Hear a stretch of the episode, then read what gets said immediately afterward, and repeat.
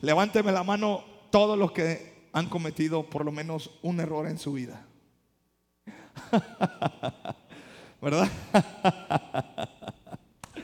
bueno, en el día de hoy ha cometido un error, por pequeño que sea, o por mayúsculo que sea, pero honestamente, todos los días nosotros cometemos errores, todos los días nos equivocamos, ¿sí o no?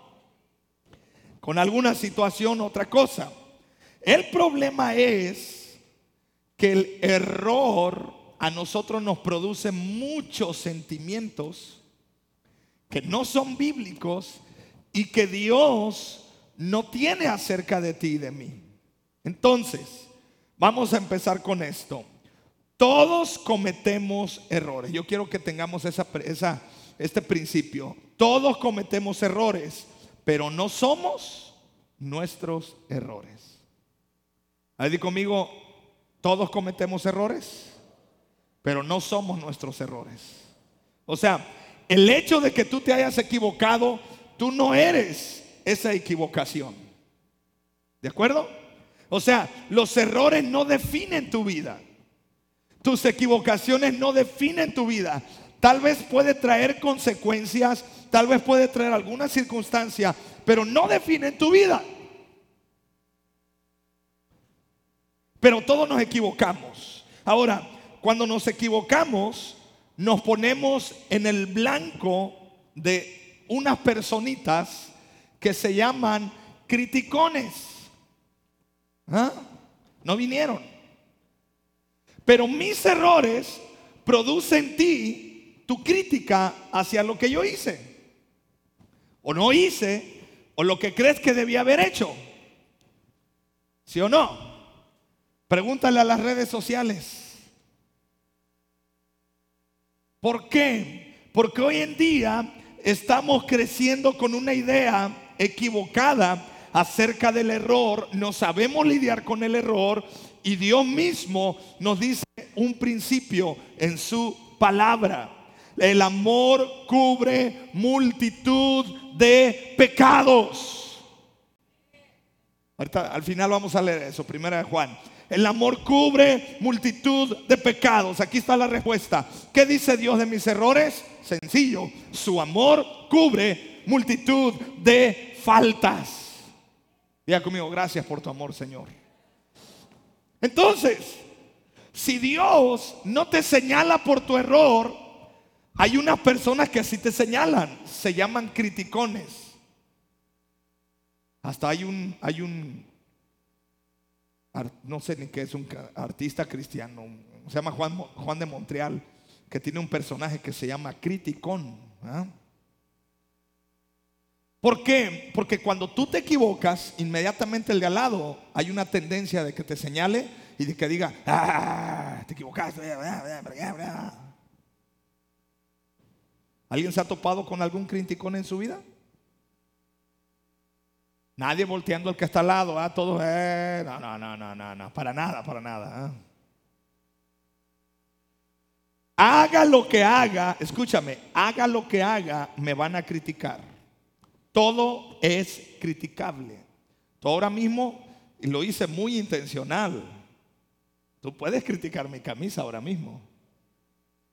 De hecho, te estoy aplicando una psicología inversa. A lo mejor ya tienes más de tres minutos diciendo, y esa camisa del pastor, ¿qué pasó? ¿Qué? Esas risitas me dicen que es cierto. Todo es criticable. Cómo te vistes, cómo caminas, cómo hablas, cómo te comportas, cómo tratas a tu esposo, cómo tratas a tu esposa, cómo, cómo vienes a la iglesia, que todo es crítico. Y más si te metes al mundo de las redes sociales, perdón, sociales. Que si subes una foto, que si esto y el otro, que si un comentario, que si la falta de ortografía, todo es criticable, ¿sí o no? Entonces, si todo es criticable y yo puedo estar, yo me puedo topar con un criticón, ¿qué tengo que hacer? ¿Pelearme con los que me critican o saber enfrentar la crítica y el error? ¿Qué, qué es mejor? Ahora, no, pues para que no me critiquen mejor, no me equivoco. y para no equivocarme, mejor no hago nada. Mal. El peor error que puedes cometer en tu vida. Hablando de errores, pero este, este sí es terrible. Para que no me critiquen, no hago nada. Bueno, para que no me critiquen, no cometo errores. Y como no quiero cometer errores, no hago nada. Me quedo. Escucha, el error es parte del crecimiento, el error es parte del aprendizaje. Nadie nace aprendiendo. Todos nos tenemos que equivocar tarde que temprano para seguir avanzando. No me dijo amén. ¿Ves que no te gusta equivocarte? Porque a nadie nos gusta equivocarnos pero tenemos que aprender a enfrentarlo. Mira, las críticas son como las palomas mensajeras. Si sabes cómo son las palomas mensajeras, los millennials ni saben de qué les estoy hablando. Son unas, no, aquellos años había unas palomitas que traían mensajes. Bueno, las críticas son como esas palomas mensajeras. Se lanzan, llevan el mensaje, pero tarde que temprano regresan de donde salieron. Mira, en pocas palabras, el que critica todo es como una mujer que llegó al salón de belleza y ella dice, Fuchili, fúchala. Como dice nuestro presidente, bueno, Fuchi nada más dice, ¿va? O dice otra cosa. Dice, huele a popó. Y dice, ya me voy de aquí porque aquí huele feo. Y se salió y se fue al centro comercial y llega al centro comercial y está caminando y dice, Fuchili, también aquí huele a popó. Y llega a su casa, dice, uy, también aquí huele a popó. Y se revisa el zapato y traía popó. El que critica, digo, por si alguna vez te dan ganas de criticar, el que critica es como si tuviera excremento en su zapato.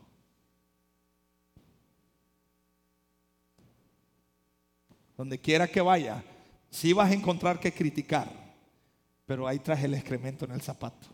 Revísese, no vaya a hacerla de malas. ¿ah? Ok. Escucha, no existe el término crítica constructiva, no lo existe, porque toda la crítica nace del corazón enfermo, frustrado, enojado y con problemas sin resolver. Te voy a hacer una crítica constructiva. No, pues mejor, mejor corrígeme. Mejor dime en qué puedo cambiar, pero no me critiques porque ya, bueno, en las redes sociales hay algo que se le llama los haters, o los haters, algo así. Si los conoce, no los conoce. Son aquellos que entran a las redes sociales, Facebook, Twitter, YouTube, Instagram y todas las redes sociales, para pelear con todo el mundo. De hecho, a mí me divierte más no tanto lo que la foto que suben o lo que postan en redes sociales. A mí, ¿sabes a mí que me divierte más? Leer todas las tonterías que ponen en los comentarios. Uf, me divierto. Y luego dice, tú, eh, Pepe 24, 28, 33, tú esto y el otro, pa, pa, pa. O sea, son hasta nombres ficticios. Tú, Odín, hijo de no sé quién, este fulano de tal, y esto, y se están peleando en redes sociales. ¿ah? No conocen a nadie, pero eligen al azar, se meten y arman un lío para que todo el mundo se empiece a pelear, porque cada vez la crítica se ha instalado más, fue más fuerte en nosotros. Porque hay gente que siempre va a criticar. Diga conmigo, siempre va a haber quien, quien te critica. Ahora, ¿sabías tú que siempre va a haber ¿quién te critique? ¿Cómo cree? Si todavía no lo encuentras, algún día lo vas a encontrar. Bien, vámonos. ¿Qué hacer cuando me están criticando por causa de un error? Escúchame, un error tuyo, un error mío, puede producir la crítica de las personas. ¿Sí está conmigo? Pero hermano, ¿qué hacer? ¿Qué hacer? ¿Vas a dejar de intentarlo? ¿Te vas a quedar callado? ¿O simplemente vas a enfrentar el error? Mira, ahorita dice, el pastor no ha leído la Biblia, la voy a leer. Más quería establecer esto. Este me acordé hace unos minutos multimedia, así que ese no, no se los pasé. Pero el Salmo 19, no me acordaba yo de este salmo, pero hace rato se me vino a la mente. Dice el Salmo, el Salmo 19, verso 12, ¿quién podrá entender sus propios errores? Líbrame de los que me son ocultos. Ah, ahí está, gracias multimedia. ¿Quién, pondrá, ¿Quién podrá entender sus propios errores? Líbrame de los que me son ocultos. No está diciendo no me hagas cometer errores, no dice líbrame de los errores que me son ocultos. Es decir, lo mejor es que sepas en qué área te estás equivocando para poder superar esa situación. ¿Está conmigo?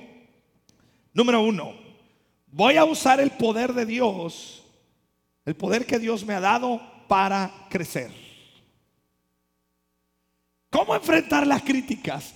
¿Cómo enfrentar el error? Bueno, usa el poder que Dios te ha dado para crecer.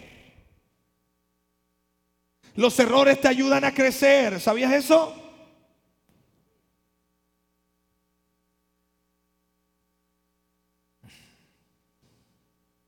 Un hombre, que, un hombre en la bolsa de valores hizo una inversión de 10 millones de pesos para una empresa.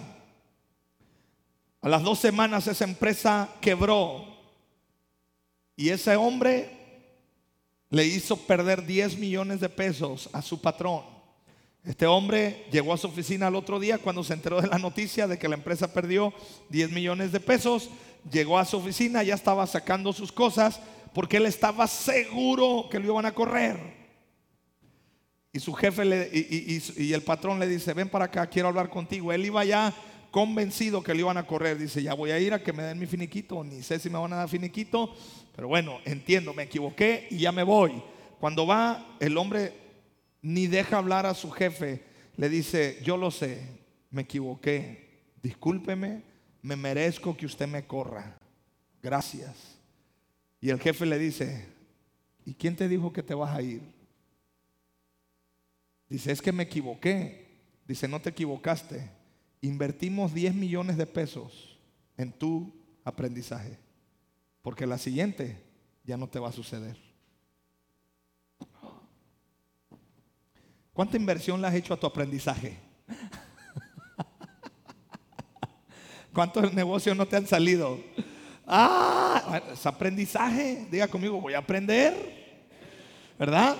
Lo mejor que puedes hacer con tus errores es que aprender de ellos. Juan 15:5 nos dice, ciertamente yo soy la vid, ustedes son las ramas.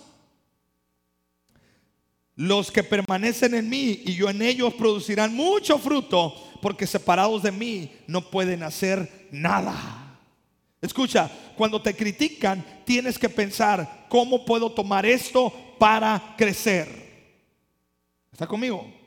Cuando cometes un error y alguien te critica, tienes que empezar a pensar, decir, a ver, esto que me pasó es cierto, me equivoqué, entonces, ¿cómo voy a crecer? Aquí hay un paréntesis que quiero hacer. El gran problema de muchos es el siguiente. Se equivoca y no quiere reconocer que se equivocó. Y no hay peor ciego que el que no quiere ver. Buenas tardes. Por eso el salmista dice, Señor, líbrame de mis errores que son ocultos. Dice, ¿quién, puede, ¿quién podrá entender sus propios errores? Líbrame de los que me son ocultos.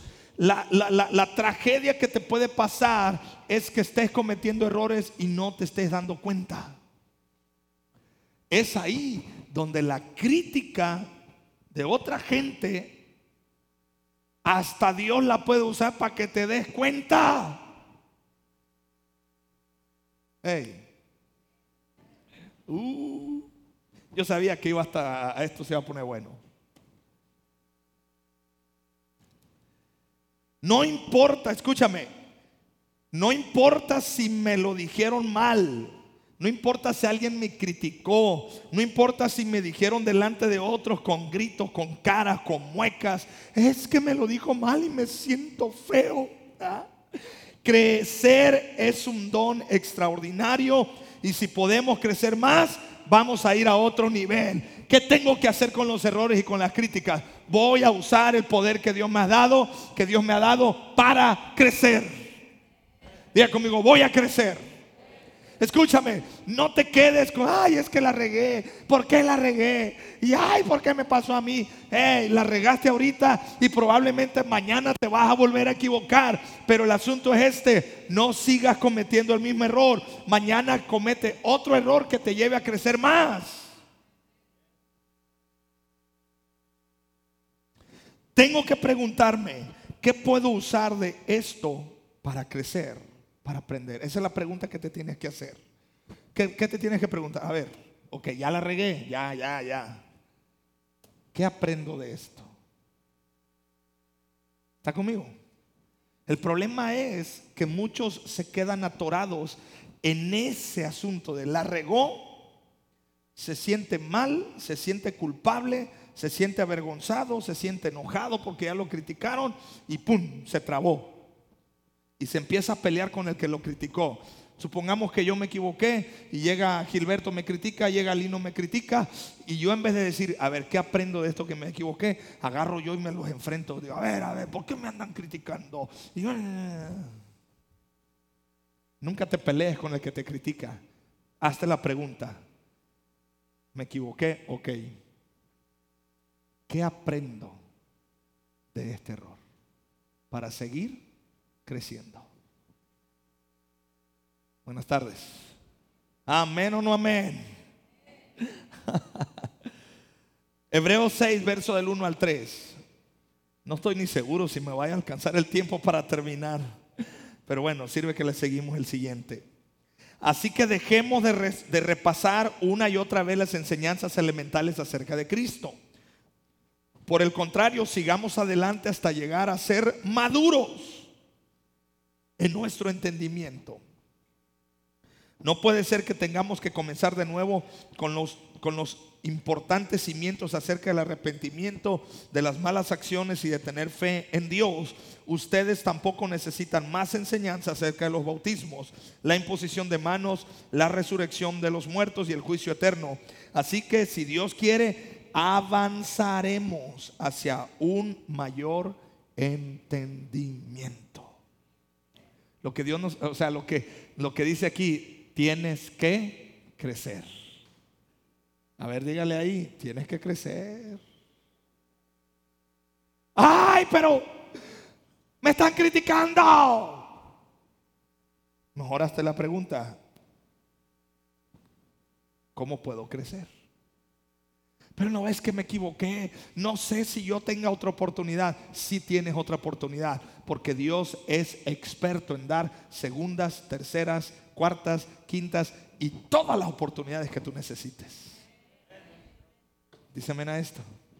Ahora, ¿cómo me doy cuenta que tú tienes otra oportunidad? ¿Estás vivo? Hoy amaneciste. Otra oportunidad para hacer lo que Dios te pide. La palabra cristiano aparece en la Biblia cuatro veces. Una o dos veces son despectivas, hablaban de los cristianos. En, una, en Hechos eh, decían estos son cristianos porque se parecen a Cristo. Pero solo la palabra cristiano en la Biblia, si tú lees tu Biblia o ponte a investigar, solo cuatro veces. Pero la palabra discípulo aparece 243 veces. Porque la palabra discípulo significa el que aprende. ¿Cuántos cristianos hay acá? ¿Cuántos discípulos hay acá? Está bien que nos digan cristianos, pero ¿sabes qué quiero que me digan a mí y qué quiero que te digan a ti? Este es discípulo. Este es discípulo. Es discípula de Cristo. ¿Por qué? Porque está aprendiendo. Así que, ¿qué tenemos que hacer ante el, ante el error? ¿Qué tiene que hacer? Aprender. Estamos, yo estoy estudiando eh, licenciatura en teología, estamos ahí con un grupito de pastores y, luego nos hacen el examen y, de repente me acuerdo que el los segundo examen lo hicieron y como el primero fue facilito, nos hicieron el segundo, yo lo vi y nos, dieron como cuatro o cinco días para contestarlo. Yo vi el examen, dije, no, no, espérame, dije, este examen trae trampa. Y hubo otros pastores que se fueron de viadas y comenzaron a contestar, pa, pa, pa, pa, pa. Nos dieron la calificación. 35, 40, 50 y tantos. Y, me ponen ahí, oye, pastor, ¿ya contestaste el examen? Le digo, no. Le digo, tú, ya. Dice, me fue mal. Le digo, por jambao, le digo. Pero ya, ya aprendiste mal, le digo, que para la siguiente vas a... Dice, no, sí. Porque siempre el error tiene un ingrediente bueno. Me lleva a aprender. Cuando te critican, activas dos emociones. La primera es vergüenza. Cuando alguien te critica, te da vergüenza. ¿Sí o no? Te da vergüenza, te sientes humillado porque pusiste al otro en el lugar de juez en tu mente y en tu espíritu.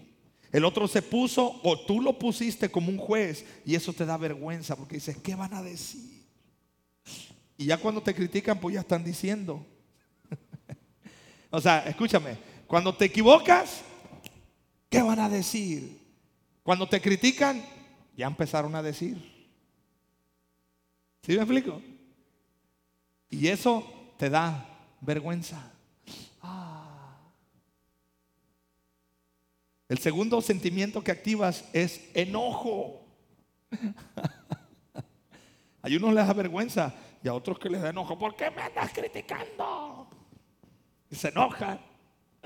Y luego empiezan ahí en las redes sociales a pelearse. ¿Y tú por qué andas hablando cosas si no me conoces? Si me conocieras realmente no estuvieras diciendo esas cosas. Pero te invito a que abras todas mis fotos y te des cuenta. Y ahí está, hermano. Yo nomás ya de decirlo me da, me da, me da flojera escribir eso.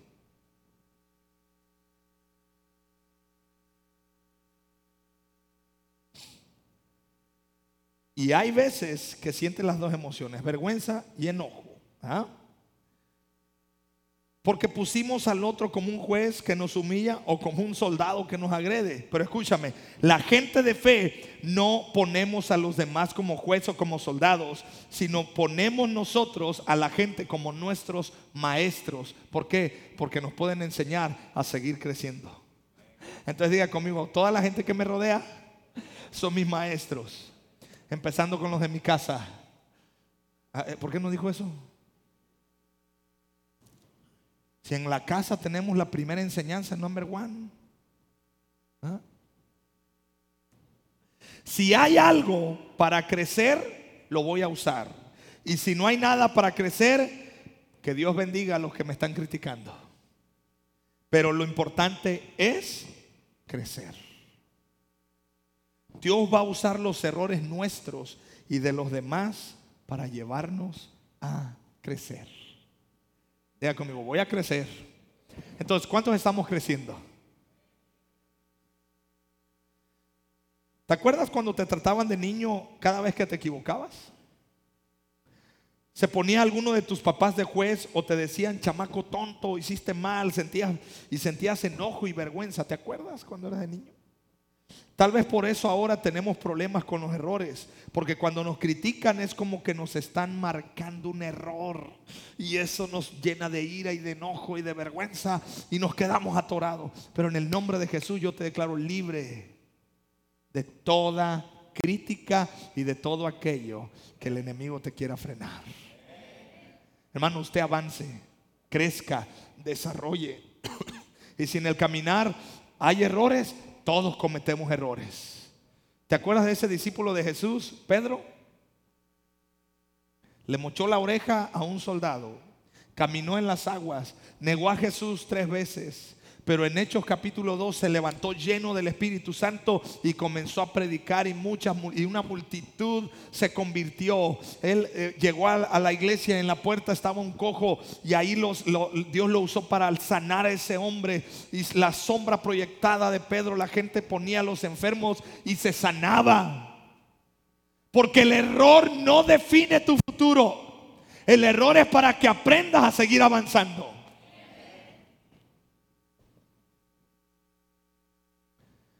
Pero tenemos que llevarnos bien con los errores. Diga conmigo, me voy a llevar bien con los errores. ¿Cómo es eso? Sí, en serio te lo digo.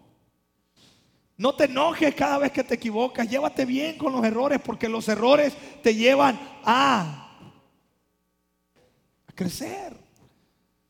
Ahora, no te lleves tan tan bien pues de que digas, bueno, pues con el mismo error toda la vida. No, ya el mismo error, escúchame, el mismo error toda la vida, la Biblia le llama necedad.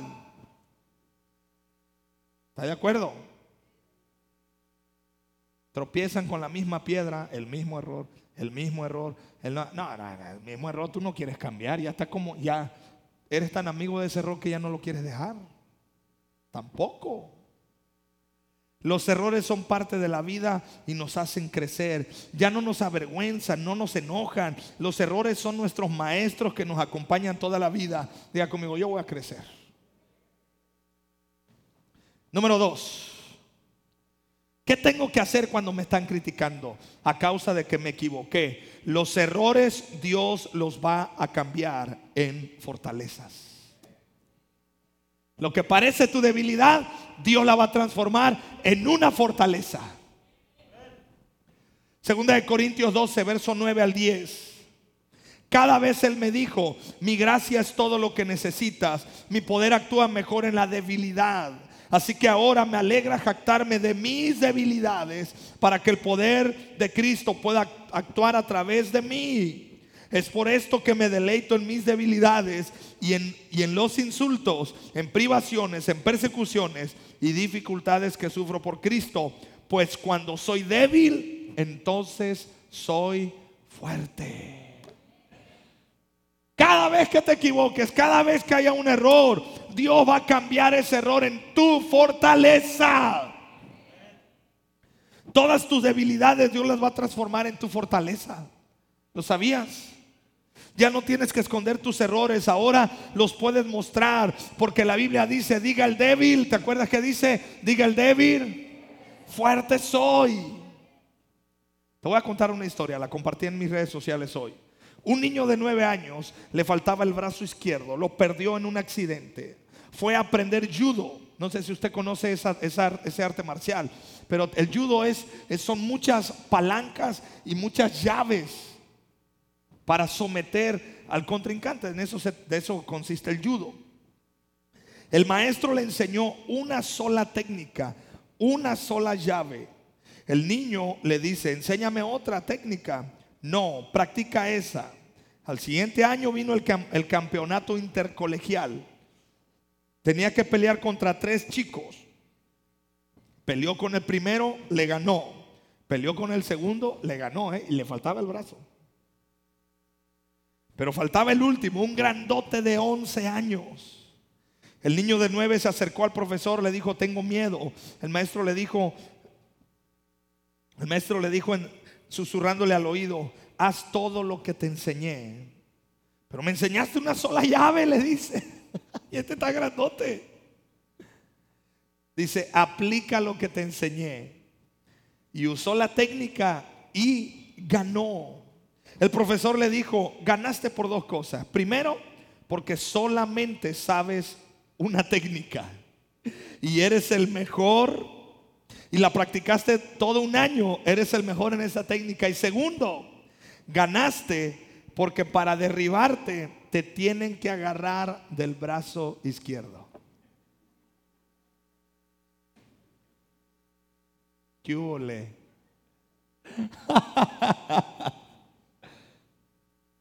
una carencia en su cuerpo se convirtió en su ventaja. Ya me imagino a todos los niños porque querían hacer palanca y pues, no tenía una mano. Y ahora decían, ¿de dónde? Y si lo querían de agarrar de la otra él tenía la otra mano usada para hacerle su gancho. Enseñanza de esto. Yo vengo a decirte esto, todos los que hemos perdido algo en la vida, Dios lo va a usar para que podamos vencer a nuestros gigantes. O sea, lo que tú has perdido en la vida es tu ventaja. Tus errores son tu ventaja.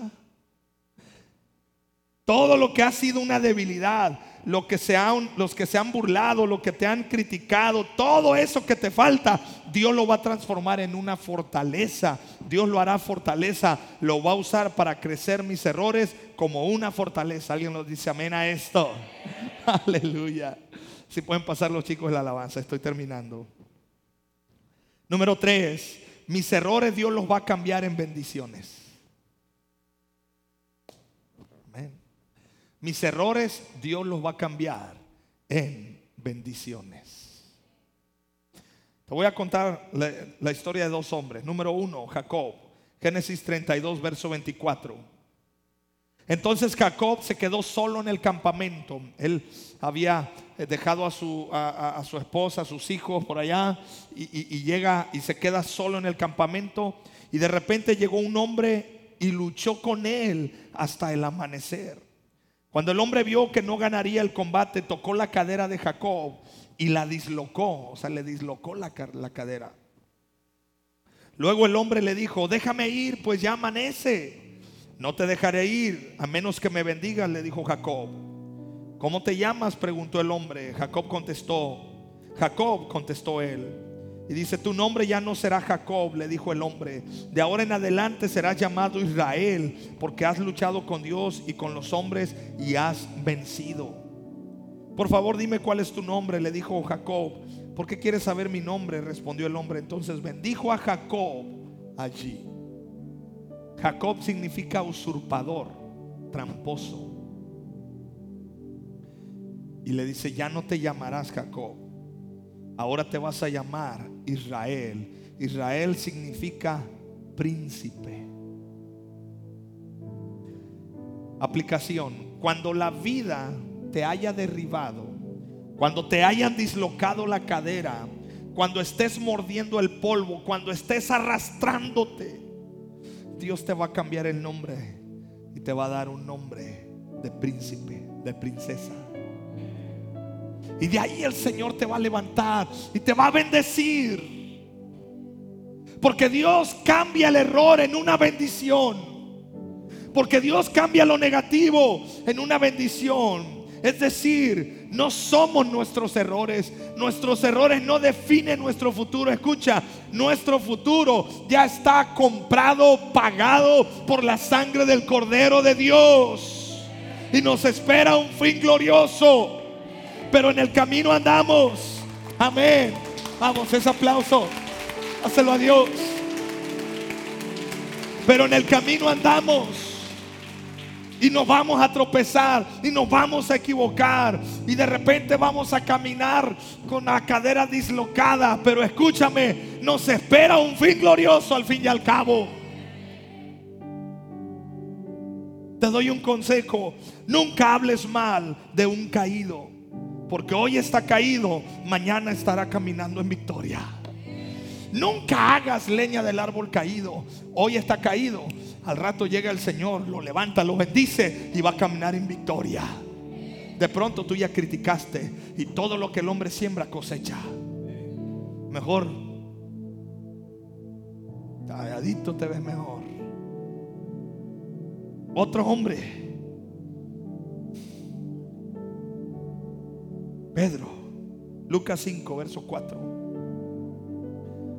Jesús llega y le pide la barca a Pedro para predicar, se sube a predicar, regresa a la barca y ve que Pedro está ahí extendiendo las redes, no habían pescado nada. Cuando terminó de hablar, le dijo a Simón, ahora ve a las aguas más profundas y echa tus redes para pescar. Maestro, respondió Simón, hemos trabajado mucho durante toda la noche y no hemos pescado nada, pero si tú lo dices, echaré las redes nuevamente. Y esta vez las redes se llenaron de tantos peces que comenzaron a romperse. Un grito de auxilio atrajo a los compañeros de la otra barca y pronto las dos barcas estaban llenas de peces y a punto de hundirse. Pedro, bueno, Simón todavía ahí, un hombre experto en la pesca, le había ido mal. Y a los que nos gusta la pesca, entendemos ese sentimiento de que te metes a pescar, inviertes gasolina, inviertes en carnada, o ya te fuiste, te levantaste temprano, y luego peor aún cuando tú ves que todos pescaron menos tú. Nomás falta que te echen limón porque la sal, la sal ya la traes. Dice, nomás le echamos salsa búfalo y nos lo comemos porque salado ya está. Entonces Pedro se frustró y Jesús le dice, no, Pedro, regresa. Enseñanza, la misma barca, las mismas redes, el mismo Pedro, en el mismo lago, no pescó nada. Pero Jesús dijo, vuelve. Y el mismo Pedro, la misma barca, la misma red, en el mismo lago, una pesca milagrosa. La diferencia es que tú tienes una promesa de Dios en tu corazón. Enseñanza en el lugar donde fracasaste, en el lugar donde hubo un error, en el lugar donde no te fue bien. Hoy el Espíritu Santo viene y toca tu corazón. Hoy el Señor Jesús viene y toca tu vida, te da una promesa y Dios te dice, regresa. Y tú vas a decir, ay Señor, pero es que ahí me equivoqué. ¿No será que ahí me van a tratar mal? ¿No será que me van a tratar como un fracasado? Y el Señor dice, regresa, porque te he dado una promesa.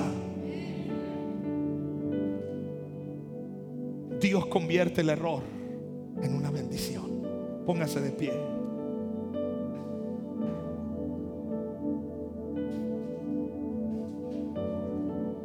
Dios te va a mandar al mismo lugar donde te fue mal, pero la diferencia es que vas con una palabra de Dios. Y donde te fue mal ahora te va a ir bien. Donde te fue mal en los afectos ahora te va a ir bien. Donde te fue mal en lo financiero ahora te va a ir bien.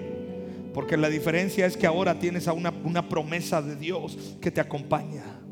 Es más, hermano, yo, yo creo esto. En esta semana vas a ir al mismo lugar donde no te fue bien. Y ahí el Señor te va a bendecir. Vas a acercar con esas personas que a lo mejor dices tú, uy, no sé, pero te va a ir bien. Porque tienes una promesa de Dios.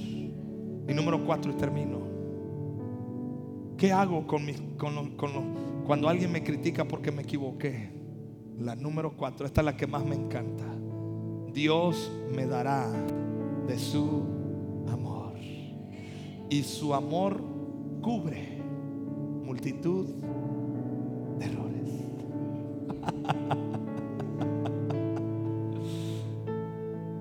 Amor cubre multitud de errores que la gente te critica, hermano, tú dedícate a recibir de su amor. Que la gente te señala, tú enfócate en recibir de su amor. Porque su amor cubre multitud de faltas. Primera de Pedro 4:8. Lo más importante de todo es que sigan demostrando profundo amor unos a otros porque el amor cubre gran cantidad de pecados. Dios me dará de su amor y su amor va a cubrir, va a tapar esa multitud de pecados.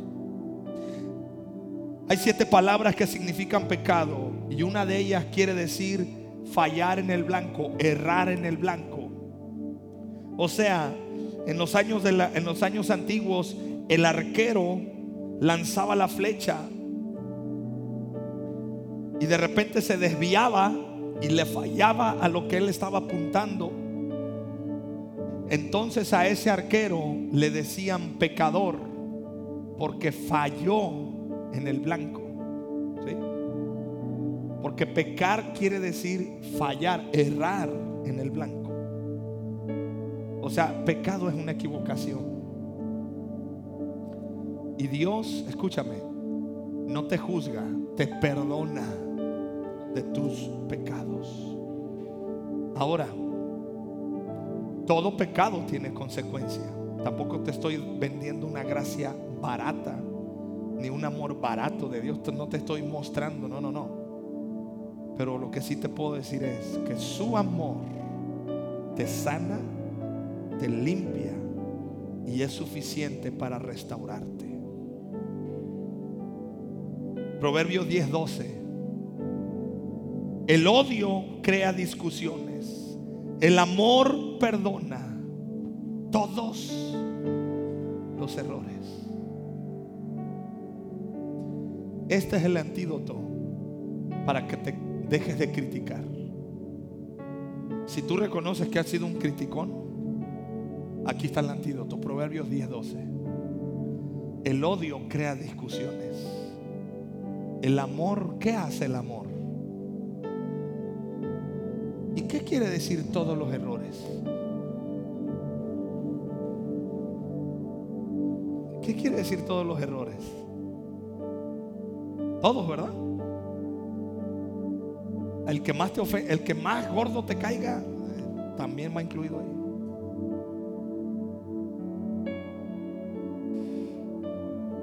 Repite conmigo esto, no tengo que ser perfecto, pero sí tengo que estar lleno de su amor.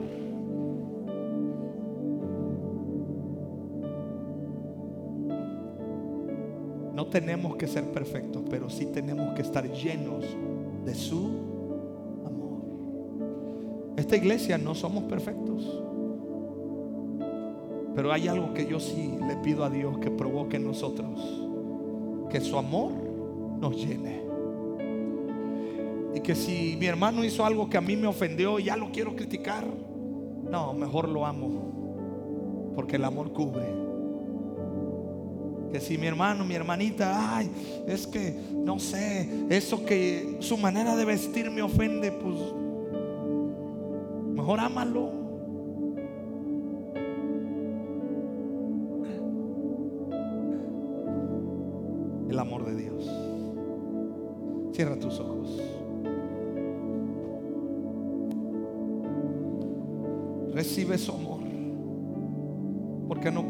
Mano tus manos en tu corazón.